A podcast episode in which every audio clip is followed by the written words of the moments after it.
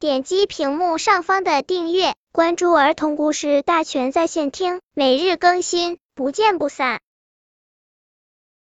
本片故事的名字是《采野花》。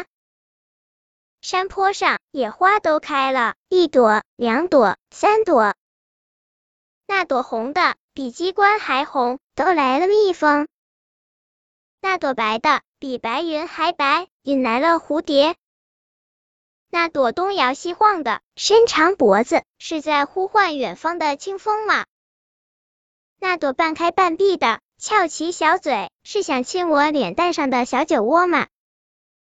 我们采下这些花朵，轻轻的，慢慢的，弄坏了花瓣，它们会疼的。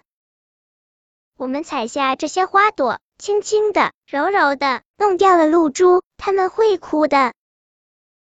采这么多野花，送给谁呀？送给辛勤的老师。大家异口同声的说。